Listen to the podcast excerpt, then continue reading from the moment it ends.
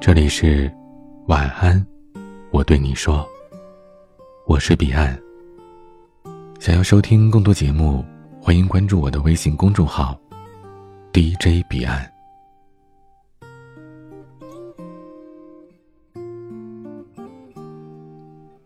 最近微博上有两则帖子引起了热议。第一则帖子的女主人公叫她小熊吧，刚整完鼻子一个半月。恢复期还没完全过去呢，和朋友一起吃饭，刚进包厢不久，一个朋友就说：“你干了坏事没报备，我眼睛很毒的。”小熊在众人面前有些尴尬，就表示说回头呢跟他私下说。而实际上，在整容之前，小熊和这位朋友说过想隆鼻。吃完饭之后呢，大家在路边各自等车，这位朋友走过来问：“你是不是做了鼻子？”小熊开玩笑的说。没有啊，可没想到朋友一巴掌直接按在了小熊脸上。等喝懵的小熊反应过来往后退时，这位朋友也跟着动，继续用力地按着小熊的鼻头，直到小熊把他的手从自己脸上掰开。先不论整容的好坏，也不管小熊和这位朋友平时有什么过节，小熊人品如何，单就他把对方当朋友，对方却动手毁他的容来。就是一件相当恐怖的事儿。第二则帖子，女孩子周琦，两个月前在玩手游的时候认识了刘先生，两个人陷入了网恋。一开始呢，周琦给刘先生发自己本人的照片，刘先生也给他寄礼物。但是两个多月之后，周琦对于刘先生逐渐失去了兴趣，而刘先生却对他死缠烂打的。不堪其扰的周琦用自己闺蜜小孙的丑照。假装是自己的真实样貌发给了刘先生，成功的吓退了对方。可事情传到了小孙那儿，作为从小到大的闺蜜，小孙特别气愤，任周琦如何道歉，仍然觉得不愉快。闺蜜手里有自己的丑照，是出于信任对方，可没想到却被对方用来挡枪，这任谁也会不痛快的。周琦想吓跑刘先生，完全可以自己拍一张丑照，一点都不费力气。但是呢，他不愿意自己扮丑，反而是把小孙的丑照流传出去，既达到了自己的目的，又不毁自己的形象。小熊的朋友和小孙的闺蜜，并不能称之为有益的朋友，而相反呢，他们是所谓的朋友表，打着好朋友的名义，怀揣着私心，伤害对方，利用对方。真正的朋友是建立在尊重和祝福的基础之上的。当对方变得更好的时候，会真心祝福；而再好的朋友也得注意分寸，不能随便暴露对方的隐私。和朋友表交往过密，迟早你会深受其害的。生活当中，圣人很少，大奸大恶之徒也少，大多是有瑕疵的普通人。我们不追求完美的朋友，但是呢，千万不要和心怀恶意的人结交过密。我表哥和他女朋友交往一年多了，两个人正谈婚论嫁呢，结果突然就掰了。原来表哥有一个铁哥们叫阿明，两个人从初中开始就是玩伴，交情呢不可谓是不深厚。表哥的父母和阿明的父母都是做房地产的，区别在于表哥家很快发迹了，而且越做越大，如日中天，而阿明家呢却因为一场投资的失误，所有的家产全都赔进去了，一家子人至今还租房子住。学生时代，朋友之间的感情比较纯粹，很少会用钱来划分圈子。但毕业之后，走上了社会，遇到不一样的对待，人心就埋下了高低之分。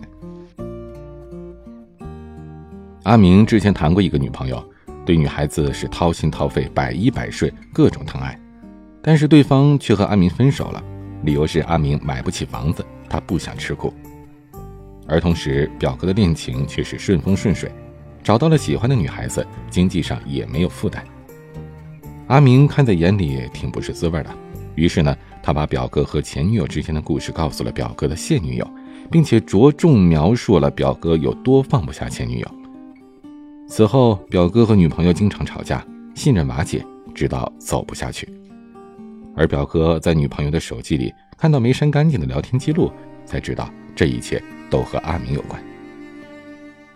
多年的友情分裂了，但是表哥始终无法理解阿明为什么要这么做。其实没有什么为什么，仅仅是因为他想这样。在朋友表的眼中，只有当你和我一样好，甚至还不如我的时候，我们才能成为朋友。既然我们是朋友，我失意的时候，你怎么能幸福呢？你得应该跟我一样痛苦才行。你要远离的不是失意的朋友，而是心理失衡的朋友。他们把自己的失意怪罪于老天，不愿意从深渊里爬出来，还想把你往下拽。东野圭吾的小说《恶意》当中，日高邦彦是一名畅销书作家。他在出国的前一晚在家中被杀了。日高邦彦的同窗好友野野口修成了最大的嫌疑人。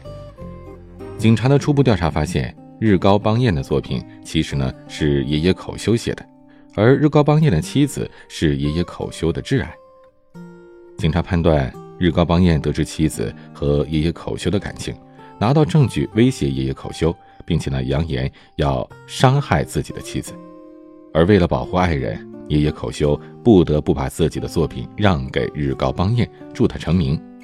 但最后呢，日高邦彦食言要对自己的妻子下手，所以爷爷口修不得不杀了他。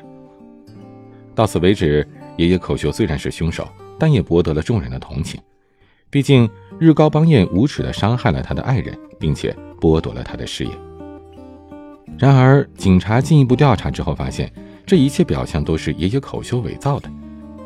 日高邦彦从学生时代就表现出了非凡的写作能力，而爷爷口修呢，虽然是有文学梦，但是没有能力，也没有条件。日高邦彦一直在帮助爷爷口修，在爷爷口修决定专职写作之后，还帮他联系编辑，写序推荐。而爷爷口修杀死日高邦彦的动机，仅仅是，总之我就是看他不爽。所以在得知自己重病即将命不久矣的时候，他杀死了日高邦彦，并尽可能的想让他身败名裂。面对处处帮助自己的伯乐和恩人，爷爷口修为什么会下此毒手呢？大概是对方的无私和善良。对照出了爷爷口修内心的卑鄙和龌龊吧，所以爷爷口修才看日高邦彦不爽。为了不让对方的美德时时提醒自己这一点，爷爷口修干脆杀了他。爷爷口修之于日高邦彦，其实就是名副其实的朋友表，打着互相帮助、友谊情深的名义，内心里却巴不得对方落魄，甚至想置对方于死地。在朋友表对你造成实际的伤害之前，他们平常的所作所为其实早已经露出端倪。第一，要远离没有界限的朋友。没有界限的朋友通常会对你的私事胡乱插手，以为你好的名义做一些让你不愉快的事情。同时呢，当他们需要你的时候，也会毫不客气地占用你的时间、精力和物品，甚至还振振有词地说：“我平时怎么对你的？”现在是你回报的时候了。第二点是要远离有妒忌心的朋友。网友说自己化好了妆，美美的出门聚会的时候，最讨厌朋友故意当众问他：“你今天画眼线了吗？戴美瞳了吗？贴双眼皮了吗？”这种人见不得朋友好，就差直接对大家说：“你们别以为她漂亮，都是画出来的，卸了妆还是丑。”第三种。要远离表里不一的朋友。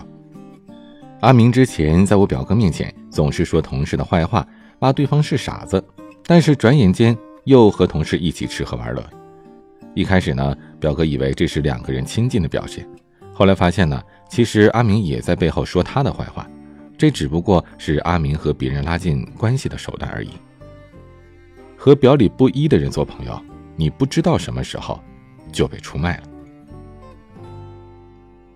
金星说过：“真正的闺蜜和朋友是要走心的。当你火的时候，她静静地看着你，绝对不往你的身上贴；而当你落魄的时候，他二话不说，雪中送炭，拔刀相助。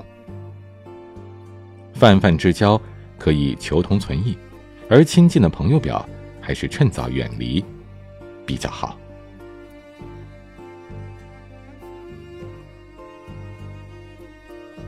今天的分享就到这里。欢迎加入 QQ 互动群四九四四四九幺幺六，QQ 静听群五八三五四七七幺二。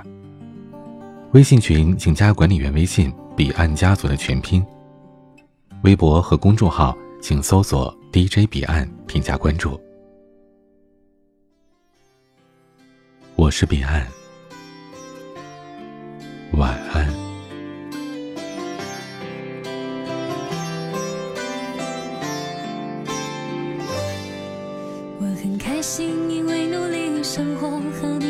想荣耀的那一秒钟。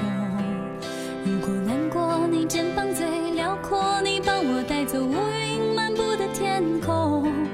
如果生活少了有你陪我，我整天开着手机也感到失落，因为我们都最想看到彼此灿烂的笑容。我懂星座，却没有人像我，真的喜欢一个人安静的自由。我做的梦，我坚持做到最后，就算我爬到云端，也继续做梦。我唱的歌，只希望能快乐，其他的我也不想要想的太多，因为我们都最想拥有自己最真的感动。听你说，听你说，